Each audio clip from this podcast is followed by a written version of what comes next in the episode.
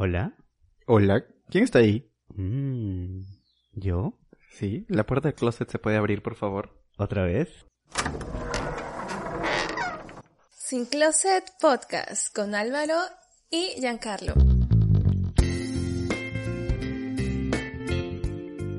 ¡Yay! Sí, hola, ¿qué tal? Bienvenidos a otro jueves Ah, de un jueves de nuevo de Sin Closet de Podcast. Sin Closet Podcast. ¿Nos extrañaron? No lo sabemos. Yo a ti no. ah, yo tampoco. No, mentira, amigos. Sí, te Bueno, extrañábamos grabar.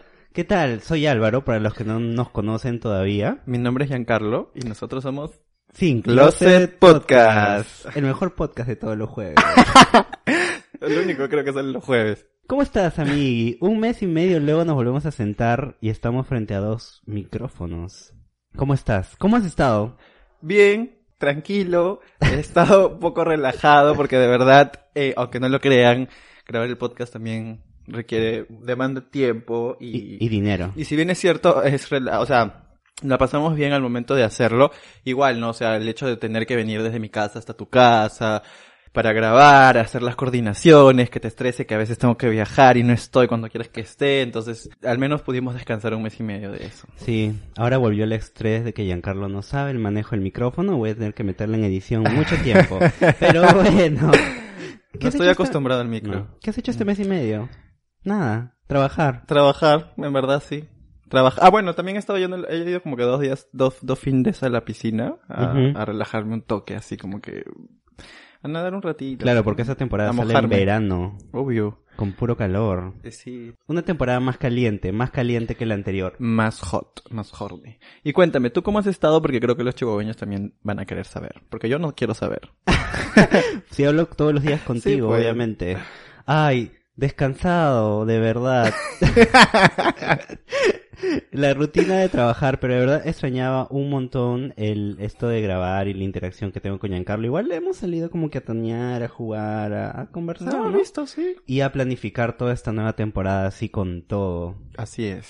Yes, yes, yes. Pero bueno, eh, ¿cómo es nuestro regreso, Jan? ¿Qué tema hemos decidido hablar hoy? ¿Qué, qué queremos? ¿A quién tenemos aquí? Bien. De hecho, hemos estado hecho, haciendo alguna planificación de eh, cosas que queremos incluir esta temporada en el podcast para, tipo, como que innovar también, ¿no? Y queremos empezar el episodio con el otro lado de la moneda. Porque hemos hablado mucho sobre el proceso tanto de Álvaro como el mío para salir del closet, lo que nos costó, las personas que estuvieron a nuestro alrededor, quienes nos apoyaron, pero no hemos hablado del, de cómo esas personas, más, las más cercanas, se sintieron al momento de que nosotros decidimos contarles que efectivamente, bueno, somos gays. Entonces, para nuestro episodio de hoy, vamos a escuchar la perspectiva de un padre, bueno, en este caso de una madre, que es es madre de una, de un hijo recontra gay. y estamos acá con la señora Canales, es la mamá de Álvaro. Vamos a retroceder en el tiempo y vamos a volver a abrir el closet. Así que, hola mami, bienvenida al programa. Hola hijo, ¿cómo estás? Contenta de estar acá en tu programa y feliz y está también con Giancarlo. Vamos a presentarla. Eh, mi mamá se llama Roxana Canales. Tu edad, por favor, mami. 57 años. Ya una mujer madura ya. Y con mucha experiencia. y que me ha enseñado un montón. Entonces, el objetivo de este programa, eh, ya lo mencionaste, ya lo mencionó Giancarlo, es ir al otro lado de la moneda. Es ver, eh, así como nosotros podemos mencionar las cosas que sentimos o las cosas que pensamos o dijimos este, en el momento que decidimos abrirnos con nuestra familia, también hay otra perspectiva de la persona que recepcionó esta información, que sería en este caso nuestros padres, ¿no? Entonces, justo la idea de este episodio es, es conocer ese, esa perspectiva o esa, o las ideas que pasaron por la cabeza de una persona que ha, ha vivido esa situación. Bueno, yo estoy muy emocionado de que mi mamá esté acá. De verdad, mi mamá es una chihuahueña que escucha el podcast, que se ha enterado varias cosas también de mi pasado que no conocía y que ya lo hemos hablado, lo hemos tratado y... ¿Tú qué piensas más de este proyecto? Sí, me parece muy bien porque llega a todo el tipo de persona, de edad, de géneros, ¿no? Es muy importante este programa. Yo creo que podemos empezar hablando un poquito de algo que siempre Álvaro recalca los episodios que hemos tenido con respecto a la salida del closet. Eh, mencionó la situación en la que a él le tocó contarle a usted lo que le sucedía en aquel entonces y de lo que estaba él sintiendo. Eh, recuerdo que mencionó de que ah, después de contárselo hubo un momento de silencio y luego él se fue a su cuarto a llorar y eh, usted también, ¿no? Entonces, me gustaría saber, o sea, ya Álvaro menciona lo que él sintió, lo que él estaba pasando por su cabeza y bueno, la acción que tuvo de dejarle a usted una carta, ¿no? Entonces, en ese momento, después de, recibir esta noticia, ¿qué fue lo que pasó por su mente? Bueno, yo hasta ahora tengo el recuerdo de cuando Álvaro este, ingresó al, a mi dormitorio que estaba, ¿no? Ingresó al dormitorio y a- no sabía ni en la forma cómo decírmelo tampoco. Hasta que tantas preguntas que le hice me empezó a contar de que, de su sexualidad que no sabía, ¿no? Lo que pasaba por él, eh, si a veces sí le gustaban las chicas o, o le gustaban los chicos, o era bisexual, en sí no definía. Entonces, bueno, yo como madre, la verdad, me, para mí fue un impacto grande de saber todo de, Álvaro y, verlo llorar, pues verlo llorar y los dos lloramos juntos, porque eso fue así. Y, yo le dije, pues, que siempre iba a estar con él, que no se preocupara de las cosas, ¿no? De lo que está pasando, que íbamos a ver qué pasaba. Y, fue así, para mí hasta ahora no lo puedo olvidar eh, esa noche, que, que para mí fue, ob- obviamente que es chocante para una madre, un padre saber eso, pero al final te pones a pensar y sabes que tienes que aceptar, pues, porque al final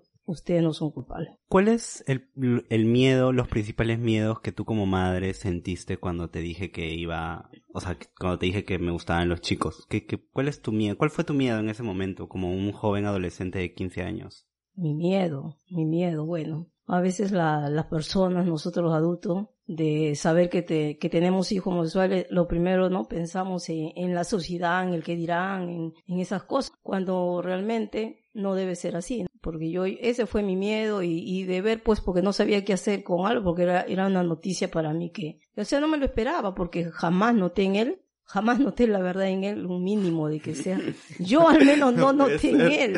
No no notaba no por eso me em, quedé fría no no sabía qué hacer lloraba. Pero al final después bueno de todas las cosas aprendí que hay- había que apoyarlo en todo. ¿Usted cree que es importante que un padre, independientemente de que su hijo sea o no sea gay o lesbiana, eh, inculque el sentido de la confianza en sus hijos desde, chicos? O sea, como que tener las puertas abiertas para que cualquier cosa el hijo sienta la confianza de contárselo a su padre. Porque menciono esto porque Álvaro, ah, cuando pasó por todo esto, le nació contárselo a usted. No, es una, una situación completamente distinto a mi caso. Yo demoré mm, seis años más los que él demoró en poder contarlo.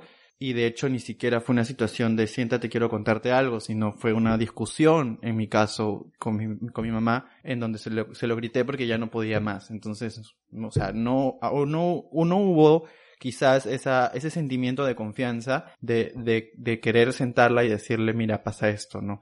Entonces, ¿usted cree que es importante ese, ese cre- crear ese vínculo de confianza padre-hijo? claro desde que nace el hijo va creciendo hay que darle confianza el padre y la madre para que un hijo algún día pueda contarte como lo hizo Álvaro no que tuvo para mí tuvo un coraje hasta una madurez eh, al contármelo porque tal vez otro no lo hubiera hecho ¿Y hubo algún sentimiento de decepción, quizás? ¿Algún pequeño sentimiento de decepción cuando se lo contó? Mm, fue algo chocante, ¿no? No te voy a decir que estaba contenta por la noticia, pero sí fue chocante poder escuchar eso de, de mi hijo porque no se me pasaba por la cabeza. No me había dado cuenta, la verdad, de las cosas de Álvaro. Más hasta en, cuando estaba en primaria, que nos fuimos a un viaje de excursión terminando. Lo encerraban con, en el cuarto con una chica, le parecían enamoraditos. Entonces esas cosas, pues no, no podía yo Claro. pensar que Álvaro era homosexual.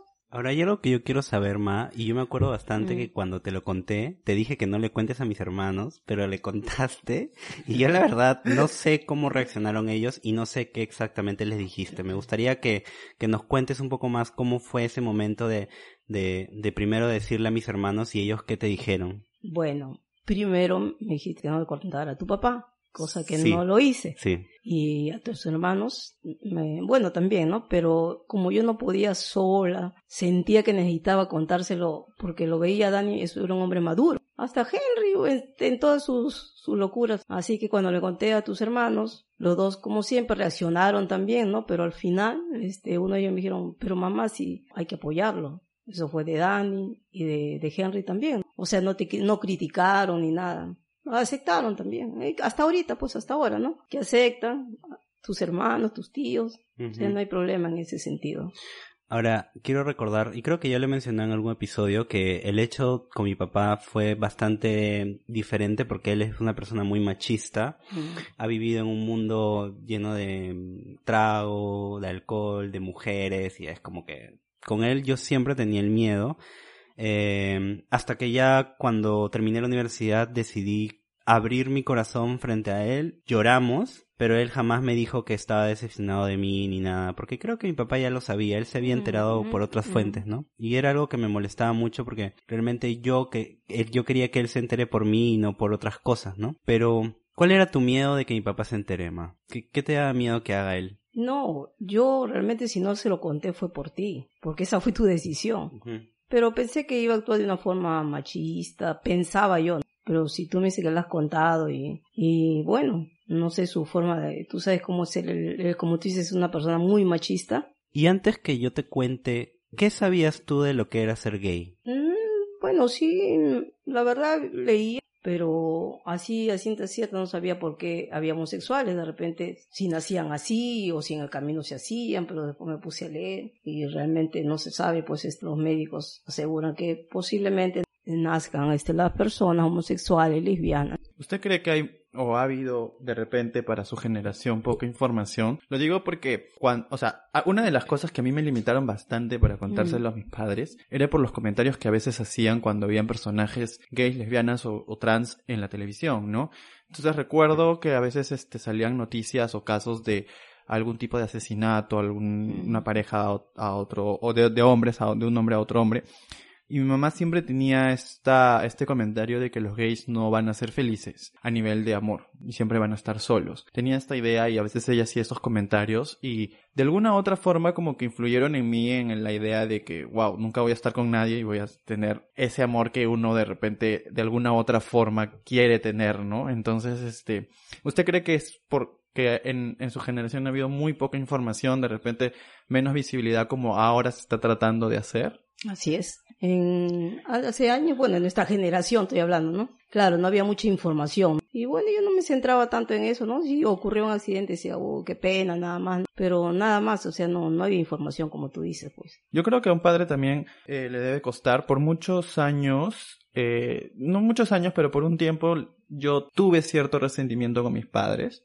Porque sentí que si bien es cierto la primera persona en mi familia que se lo conté fue mi hermana menor y me apoyó bastante, de alguna otra forma eh, la imagen del hermano mayor soy yo, entonces consejos o de repente problemas que yo tenga, mi hermana menor no podía hacer mucho más que ser, porque era simplemente ella tenía menos años que yo. Por mucho tiempo sentí un resentimiento con ellos porque todo lo que tuve que pasar, todo lo que tuve que vivir, eh, lo viví solo, ¿no? O sea, no tenía a un, a una imagen mayor para poder decirle me pasa esto o no sé si hacer esto o tengo miedo de hacer esto pero no sé si creo que debo hacerlo o no y todas esas cosas. Entonces de alguna forma u otra eh, tenía cierto resentimiento. Incluso pasé por una situación en la que eh, y creo que fue un el detonante para que mi mamá por fin entendiera lo que yo estaba pasando que, que mi papá hizo un comentario un poco un poco homofóbico. No homofóbico sino que Mm. prácticamente dijo que estaba decepcionado de que de haber tenido un hijo así eh, yo me puse a llorar y mi mamá se acercó y me dijo que le había costado tiempo, pero entendió que lo que yo pasé y todo el tiempo que pude haber estado solo y que, y que iba a estar conmigo y que si es que mi papá nunca lo entendía, este, o me hacía sentir diferente o mal, de que ella siempre iba a estar conmigo, ¿no? Entonces, este, bueno, luego yo le tenía cierto resentimiento a mi papá porque después de contárselo, mi papá me dio su cariño, me dio su apoyo, pero nunca conversaba del tema y siempre como que se hacía el loco. Eh, mi punto es que mm, usted, o sea, también yo entiendo que para ustedes debe ser difícil recibir una noticia así, o sea, tenemos desafortunadamente, no sé si desafortunadamente, pero los padres tienen como que un ideal de lo que quieren de sus hijos, ¿no?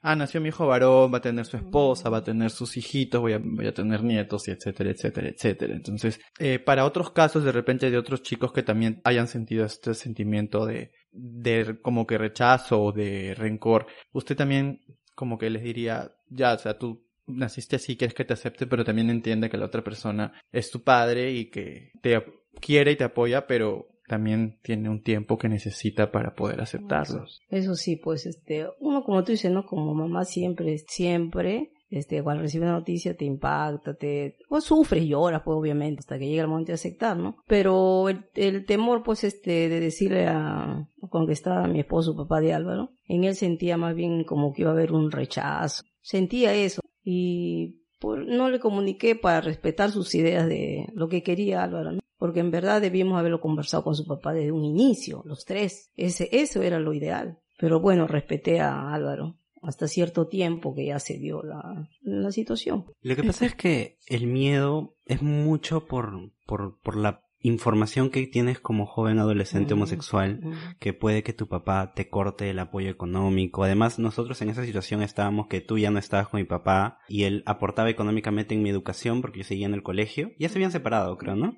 Sí. Ya. Este, aportaba y de ahí yo iba a entrar a la universidad. A mí me daba mucho miedo que mi papá corte ese lazo económico porque hay muchos casos de jóvenes que, que le cuentan eso, porque yo conozco a gente en la universidad, no en la nuestra, sino en otras universidades privadas, que el costo es mucho y que los chicos no le quieren contar a sus papás porque tienen mucho miedo, porque ese es el caso, ¿no? Pero también sé de otros casos que le han contado a sus papás y les han cortado el apoyo. Entonces yo, mi decisión fue no decirle nada a mi papá hasta terminar la universidad, a pesar que hemos estado en una universidad pública, o sea, igual habían gastos que hacer, eh, pero no era tanto como una privada, ¿no? O sea, si mi papá me, me, me cortaba el apoyo, no me quedaba más de otra de que trabajar o ver los medios para poder pagar mis estudios. Ahora, otra cosa que rescato mucho es lo que dijo Jan del plan de vida que tienen los padres, porque cuando le conté a mi papá, él, tú me contaste, creo, Ma, que él dijo que, ay, Álvaro, es que yo soy el único hijo de mi papá, hay que recordar. Y creo que él se puso a llorar contigo o con Henry, mi hermano, porque él decía, Álvaro no me va a dar nietos, algo así, sí. algo así. O sea, te das cuenta, Jan, que, que esa idea que tienen los padres de, de que ya quieren la vida planificada del hijo cuando realmente no debería ser así, ¿no? Los padres siento que deberían dejar que sus propios hijos descubran sus sueños, sus metas y en el camino, y como tú muchas veces me lo has dicho, lo que más importa, Álvaro, es que seas feliz haciendo lo que hagas, ¿no? Y yo creo que, que en ese momento de, de, de, de, abrir mi corazón con mi mamá, porque fue la primera persona en mi familia que lo hice, me dio esa seguridad para yo empezar a descubrirme, empezar a, a, ver qué es lo que me gustaba, qué es lo que no me gustaba, por dónde iba todo, empezar a informarme más. Y lo bonito de mi relación con mi mamá, que es algo que ya te lo he contado, es que cuando he tenido problemas amorosos, yo te los he dicho, mi mamá ha estado ahí. Pero ahora es que ahora ya le cuento de chicas, de, perdón, de chicos, ya no le cuento de chicas. Entonces ella me tiene que dar otro tipo de consejo, ¿no? Porque es, es otro tipo de relación. Yo quiero resaltar ese tema porque creo que hay una, hay una completa diferencia entre Álvaro y yo y de repente debe haberlo entre muchos otros chicos. Al, al tenerla a usted como apoyo desde una edad muy temprana, en la etapa en la que uno, es que en verdad había tanta tan poca información. Yo recuerdo en esa época que empecé a darme cuenta que también tenía estas dudas. Había tan poca información que ni siquiera sabía lo que me pasaba, ni siquiera tenía la palabra de, de, de, para definirme yo. Entonces, creo que el hecho de que él haya contado con usted lo hizo a una persona más segura con respecto a ese tema, a diferencia de, de mí que hasta el año pasado todavía tenía ciertos miedos de mostrarme como soy, porque tenía ese miedo al rechazo, ¿no? Entonces creo que es un pilar muy importante que, si bien es cierto a los padres también les cuesta, les debe costar un montón, es, debe, les van a tener su tiempo de, de aceptación también, o sea, ya es incomprensible, no podemos esperar decirles, ¿sabes qué? Soy gay, ámame y sé feliz y salta en un pie porque igual son personas de diferente generación que tenían de repente ciertas ideas este, en la cabeza que querían con, de proyección con sus hijos y cambiarles todo eso de, de la noche a la mañana, es entendible que les vaya a, a, a, tomar un tiempo, ¿no? Pero creo que algo muy, muy, muy importante de resaltar es que a pesar de que usted necesita el tiempo para aceptarlo, no dejó de brindarle su apoyo y de permitirle y mantener las puertas abiertas para Álvaro, ¿no? Que es algo que hizo que él pudiera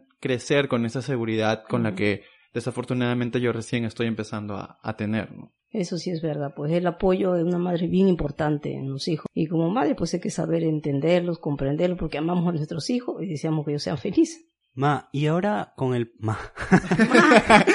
estoy en confianza aquí. Ma, y ahora con el paso del- de, los años, ya yo, yo soy un hombre de 26, ya a punto de cumplir Ah, 27. viejito. Viejo ya. Sí. ¿Qué, qué rescatas de, de mi crecimiento como ser humano, no? ¿Cómo era ese Álvaro cuando salió del closet al Álvaro de hoy en día? Ay, Álvaro cuando salió del closet, como dicen, era un chico que a veces se deprimía mucho, este, no, se escondía en el cuarto, no quería salir, pese a que yo le hablaba, este, es lo normal, pues a esa edad. Y de esa época a esta que ya Álvaro es un hombre maduro, lo noto maduro, ya seguro de todo, y es por, por el apoyo que tienes, pues, ¿no? De de tu mamá, de tus hermanos, ¿no? de la familia, se puede decir, pues, por la familia lo sabe, ¿no? Y, y más que nada por el apoyo, los consejos que uno le da, y, y porque lo veo felices tanto este, en su trabajo como también en lo personal, ¿no? Entonces, ese es un Álvaro seguro ahora, que no tiene miedo a nada, como antes, que se deprimía rápidamente, lloraba. Y eso es lo que a mí me gusta verlo así. Es por su seguridad y todo el cariño que uno le da a Álvaro. No sé si de repente a usted que ha pasado por esto de haber recibido la noticia de que su hijo es gay, haber pasado por el proceso de, de aceptarlo, pero también al mismo tiempo y paralelamente no quitarle su apoyo, ¿qué mensaje le podría dar a... Vamos a hacer en dos situaciones. Un mensaje a aquel chico que todavía tiene miedo de contárselo a sus padres. Este, ¿qué le diría a usted? ¿Y qué le diría usted al padre que está recibiendo esta noticia? Mm, Bueno, al hijo que le, a la persona, sea hijo ¿no? o hija, ¿no? Que le esté pasando todo esto- este caso, eh, yo pienso que, debería de contar a sus padres para que no tenga ese, mm, guarde por dentro, ¿no? Lo que lleva, porque es feo eh, de llevar eso. Pero yo pienso que, que los que tienen confianza con sus padres, yo pienso que lo deben de hacer, porque que se atrevan a conversar y, y- no esconder y callar pues tanto tiempo que hace que ellos sufran. Y eso es la verdad. Y bueno, nosotros los padres, eh, este, el día que los hijos nos cuenten sobre su homosexualidad, pues escucharlos y no rechazarlos, porque son nuestros hijos. Al final, de repente por algo que ellos han nacido así y no eh, son entonces somos nosotros los que hemos tenido esos hijos y no tenemos por qué rechazar ni al homosexual, al lesbiano, no, a ningún, de ningún género tenemos que aceptar. Nos va a costar un poquito, sí que nos va a costar, pero al final tenemos que aceptar lo que ellos decidan, su homosexualidad, tenemos que aceptarlo y que solamente traten de ser felices, porque eso es lo que queremos y amamos a nuestros hijos, queremos verlos bien. Para terminar también un mensaje a aquellos chihuahueños que nos están escuchando y de repente también están pasando por esta situación, o al igual que, que me pasó a mí que de alguna otra forma tenía cierto resentimiento a mis papás, también pónganse en el pie, en, el- en los zapatos de ellos, porque es, es, es otra generación, o sea, no podemos esperar cambiarles el chip tan solo porque nos aman y, y es así, o sea, yo por mucho tiempo eh, sentía este, esta, este rechazo hacia mis padres porque dije, wow, me- tanto tiempo estuve solo, no se los pude contar, no me dieron esa, esa, esa confianza para contárselos y cuando se los conté no hablábamos mucho del tema, o sea, nada había cambiado, pero efectivamente también tengo que agradecer que nada había cambiado porque nunca me quitaron su apoyo, este, pero a nivel de función de padre con, con, su- con respecto a lo que es su, su, su deber como padre para conmigo como hijo, nunca me quitó su apoyo para la educación, eh, seguía apoyándome en todo lo que yo quería seguir haciendo. Entonces, debo entender que mi papá, mi papá me, me, me ama un montón, mi mamá también, y simplemente es que simplemente les ha costado y deberían entender también un poquito eso que no esperen que porque dar- le dan la noticia ya sus padres van a saltar en un pie y van a, van a, a- a- a- con facilidad este de repente que les cuenten este ya estoy con un chico etcétera. No les va a costar también no no les es. va no les va a no les van a responder como quisieran pero poco a poco el tiempo ayuda bastante, ¿no? Mi relación ahora con mi mamá es muy buena. De hecho, ya le, yo ya le he presentado a alguien hace tiempo, cuando estaba con alguien. Y de hecho, ahora que esté con alguien, también pienso presentárselo en el debido momento, porque es, quiero que sea parte de, ¿no? O sea, mi mamá quiero que, ya no quiero mentirle. Así Ya no es. quiero decirle voy a salir con unos amigos cuando en verdad voy a salir con un chico. Quiero que ella sepa con quién estoy y para que también sienta esa seguridad de que yo estoy siendo feliz. Así es. Entonces, eh, esto es un mensaje para los chihuahueños que están escuchando. Claro, es muy importante, muy importante. Eh, yo para cerrar, eh, creo que tanto como madre, hijo o con mi relación con mi papá, hemos aprendido un montón nomás. Hemos Así aprendido Bastante. bastante en el camino. Mm. Te he presentado a varias personas Así también. es. Pero te he dicho que quien no me gusta, que me... Sí, lo, lo cool de mi mamá es que siempre que le presentaba a un chico era como que ella me decía, ah, sí, puede ser. Pero es una opinión bastante sesgada porque es lo que tú ves, ¿no? Al final, Claro, luego sí, sí. cuando yo he terminado todas mis relaciones, yo te he contado en realidad si esa persona era buena, si esa persona era mala, muchas veces has quedado decepcionada de esas personas y no te esperabas que me, que me, que me pasaban tantas cosas o que me hacían daño, ¿no? Por, Así por así decirlo. Eh, y hemos aprendido juntos, o sea, esta relación ha evolucionado tanto que estamos en la plena confianza de contarnos cualquier cosa. Si mi mamá, por ejemplo, bueno, ahorita creo que no está saliendo con nadie, no lo sé, pero cuando estaba saliendo con alguien también me la ha Ah, sí, presentado sí, y nos hemos presentado todo, porque lo que quiero rescatar bastante y, y espero que, que esto se, a la gente que nos está escuchando, a los padres que nos están escuchando, a los jóvenes que todavía no salen, lo importante es crear un núcleo de confianza en la casa, porque es algo que mi mamá siempre lo ha hecho, siempre lo hizo con mis hermanos, darle la confianza de llevar a sus enamoradas a la casa, pero yo entiendo que para ti la casa es un lugar seguro, Así es. eh, y, y lo mismo pasó conmigo, o sea, Mm. cuando yo le dije que estaba con un novio, ella me dijo, pero bueno, tráelo a la casa. Y siempre mi mamá cuando ha, cuando he llevado a alguien a la casa siempre lo ha atendido bien, nunca ha habido un tema de, de mala onda ni nada, les cocinaba, o sea, sí, Sí, sí. mi mamá siempre ha sido así de servicial con las personas. Igual luego con mi papá lo mismo, ¿no? Si salía con, con mi pareja y mi papá, mi mamá, salíamos los cuatro o, o iba solamente con mi papá y, y me gusta mucho que mi papá también dentro de ese proceso él también se esté deconstruyendo bastante y haya como que borrado muchos conceptos Mm. negativos de las personas gays y todo. Y supongo que Mm. también Sí. tú habrás aprendido, porque también debes tener amigos gays en el trabajo, también. todo. Claro, uy, uno los respeta, los estima, sí, sí tengo en el trabajo Claro. también. Y te claro. das cuenta que son personas Sí, buenas. Buenas, buenísimas, buenísimas.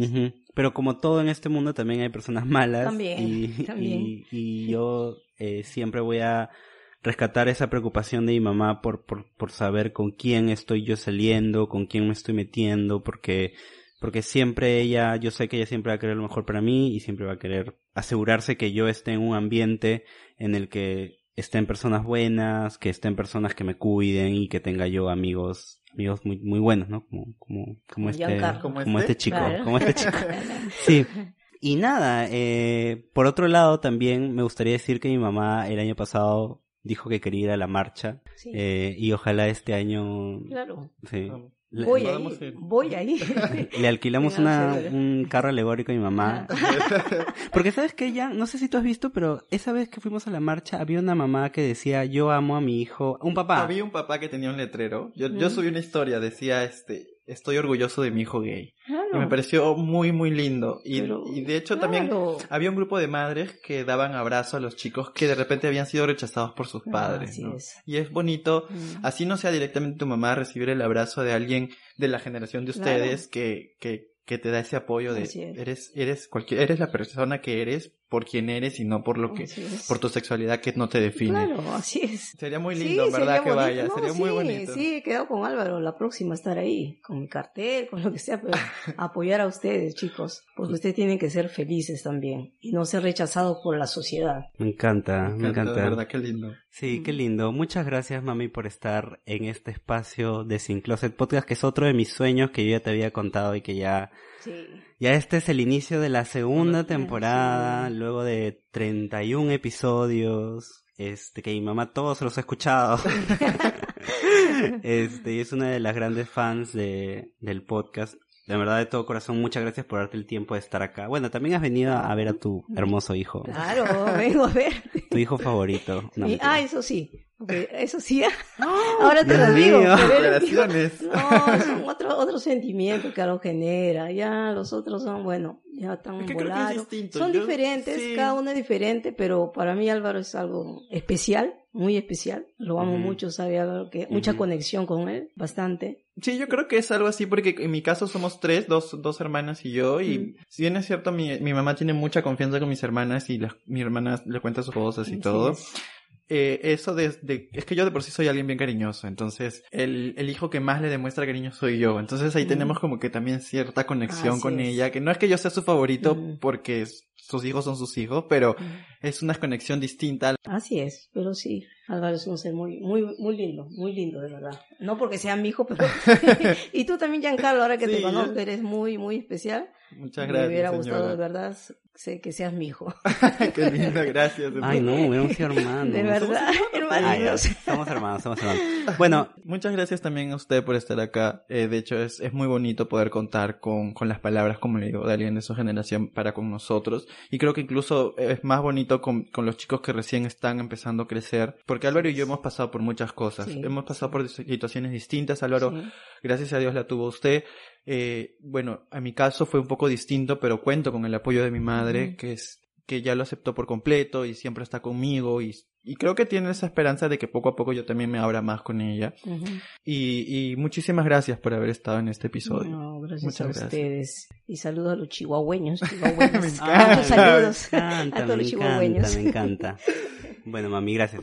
Aprovechando que mi mamá ha dado el saludo a los chihuahueños, eh, quiero dar saludos a los podcast amigos. Está Papá Celoso, Están los, nuestros amigos de los viejos kiosqueros, están las Ella Siempre Quiere Hablar, nuestros amigos de Por las Rutas de la Curiosidad nuestros amigos de ¿Qué con eso? Nuestros amigos de Había una vez. Muchas gracias, saludos. y a nuestra amiga Damaris también con su podcast Aunque no nos crea. Escúchenlo, escúchenlos, es- son muy chéveres, son muy divertidos y ahí estamos haciendo una red de podcasteros muy, muy, bonita, entretenida. verdad, Bueno, Jan, regresamos. ¿Regresamos para quedarnos o no regresamos para quedarnos? Regresamos para quedarnos. Este es el primer episodio de la segunda temporada. Vamos a volver a salir todos los jueves hasta que nos hartemos otra vez del uno del otro.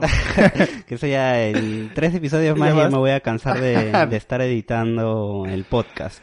Pero bueno, me alegro mucho, en verdad, eh, como lo dije en el último episodio del cierre de temporada, que fue un episodio muy, muy bonito, yo rescato el último episodio en el que hicimos el viaje en el tiempo, le contamos al, al Álvaro y al Giancarlo Bebé qué pasaba, lloramos, fue muy Fue feeling. muy bonito, en verdad. Fue, Fue un muy episodio muy lindo. Sí, y allí nos despedimos. Para mí fue como que bastante triste despedirme de ustedes, porque ya este espacio, como yo lo mencioné, es gracias a ustedes. Nosotros ya nos sentimos que ya nos escuchan ya. o sea, Así ya, sentimos que nos escuchan. Sí, ya, ya sentimos más responsabilidad en nuestras palabras, en los temas que vamos a tocar. Y nada, yo quiero volver a decir que los queremos mucho, chihuahueños. Gracias por esperar y de verdad muchas gracias por, porque nos están volviendo a escuchar y porque hemos recibido varios mensajes de cuando regresan o cuando hacemos alguna historia mencionando, el, cuando mencionábamos la fecha de estreno, este 20 de febrero. Decían sí, o hay gente que activó el recordatorio, que ya regresen. Muchas gracias también a todos los que nos comparten, porque aunque no lo crean, eh, lo que hacemos es un trabajo muy independientemente de, de repente del, del sueño que tengamos de hacer esto. Es también el hecho de, de generar esa información que como acabamos de, mencionar en este episodio, ha faltado bastante, ¿no? Y el, el visualizar un poco a la comunidad LGTB y, y demostrar que simplemente somos personas como cualquier otros y que nuestra sexualidad no define si somos buenos, si somos malos, si somos nobles, si somos este eh, personas maravillosas o no. Entonces, muchas gracias a los que comparten este lindo proyecto también. Sí, este proyecto ad honorem. bueno, eh, nada, esperamos que nosotros tenemos muchas expectativas de esta segunda temporada. Tenemos unos invitados también de lujo, tenemos temas súper, súper chéveres que vamos a estar ya eh, indicando nuestras historias de nuestras redes sociales. Que, Giancarlo, ¿cuáles son nuestras redes sociales? En Instagram estamos como arroba sincloset.pe. Y en Twitter estamos como arroba sin closet guion abajo P. Por si me quieren seguir y ver mis historias. No, no quieren. Porque aparte de ser un podcastero, también soy gamer y estoy que le meto y contenido de videojuegos. Mi Instagram personal es arroba Álvaro Claros 1 y no sé por qué estoy hablando así con voz de ritmo entiendo. Por Tu favor, radio de balada. bueno, ¿cómo, A cómo mí- te encontramos a ti? A mí si quieren me pueden seguir en Instagram como arroba jriveracuri y en Twitter como arroba unforesto. Sí, yo no soy tan gamer como Álvaro, pero sí a veces hago publicaciones sobre los libros que leo por ahí. Algunos libros del LGTB, ahora estoy empezando a leer libros de ciencia ficción y por ahí a veces recomiendo uno que otro también en mi Instagram. Las recomendaciones, entonces.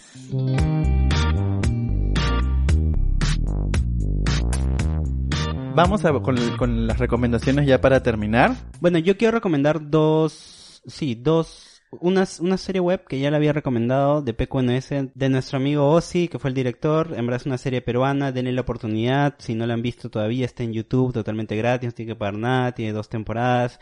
Pero ahí está. Y la segunda, que ya lo había recomendado en, en la primera temporada y que lo vuelvo a recomendar porque es una película muy buena y muy fuerte porque, eh, como ya hemos hablado aquí con mi mamá, nosotros hemos sido afortunados, pero esta, esta película que es Plegarias para Bobby es la realidad más oscura, la realidad más triste de, de salir del closet. ¿Y tú, Jan? Yo quiero recomendar Love Simon, tanto el libro de Becky Me Bertali encanta, como la película, esta película bien juvenil, pero que muestra todo este miedo que tenía este chico de salir del closet y más con sus padres, ¿no? Y cómo es el proceso también de sus padres para aceptar a su hijo eh, que, bueno, salió del closet. O recomiendas el libro y la película. Sí, el libro y la película recomiendo. Es, no hay mucha variación en realidad. Hay algunas cositas que obviamente, como siempre, figuran más en el libro que en la película. Pero sí, recomiendo los dos por ahí que lean el libro primero y luego vean la película. Genial. Así que, bueno, si tienen alguna recomendación de algún tema, algo que quieran escuchar para nosotros hacer el movimiento logístico, ya saben nuestras... Ya ahí... Ahora hablas con propiedad, ya. Obvio, siempre, Aprendiste, ya, ya. esta segunda- 31 episodios te ha costado. Y ya aprendiste a hablar en micrófono también. Ahí nos escriben por las redes, nos indican que quieren escuchar, estamos atentos, siempre vamos a estar disponibles. ¿Qué? ¿Qué? siempre vamos a estar disponibles para, para mm, escribirles. Si nos quieren contar un problema, ahí estamos. No somos psicólogos, ya hemos hablado que somos ingenieros, pero, Pero hemos pasado por pero varias hemos pasado cosas. por varias cosas. Y, y bueno, eh, allí, allí vamos a estar en las redes siempre respondiendo. Así que Nos vemos ahora sí el otro jueves. nos escuchamos, porque- también. Bueno, tú y yo nos vemos. Ya, tú y yo nos vemos en el próximo jueves. Chao. Chao, mami, te amo. Chao, también te amo. chao. Chao. Sin Closet Podcast con Álvaro y Giancarlo.